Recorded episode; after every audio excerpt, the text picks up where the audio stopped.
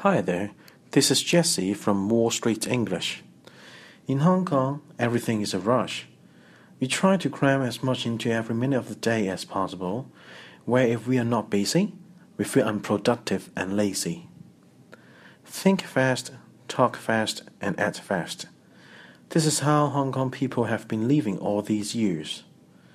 Is it necessary to hurry all the time to get things done?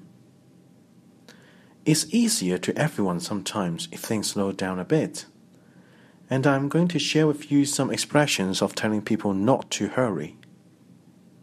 Number one, there is no hurry. This is used for telling someone they do not need to do something soon or quickly. For example, you are waiting at the cinema for your friend for the movie an hour later. He is late and calling you to apologize. He says he will take a taxi to rush there. You can say, There is no hurry, the movie won't start in an hour anyway. Number two, What's the hurry? Time is on your side.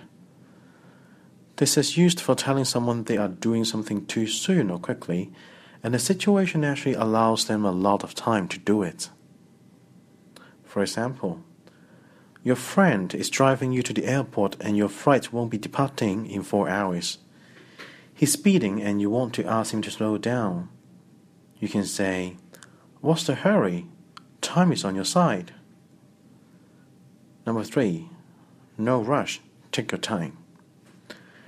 This is used for telling someone that you're not in a hurry for them to complete their task. For example, you are at the supermarket checkout. The cashier has just come on duty and is putting her coat into the till. She apologizes for holding you up. You can say, That's okay, no rush. Take your time. That's all for today. See you next time.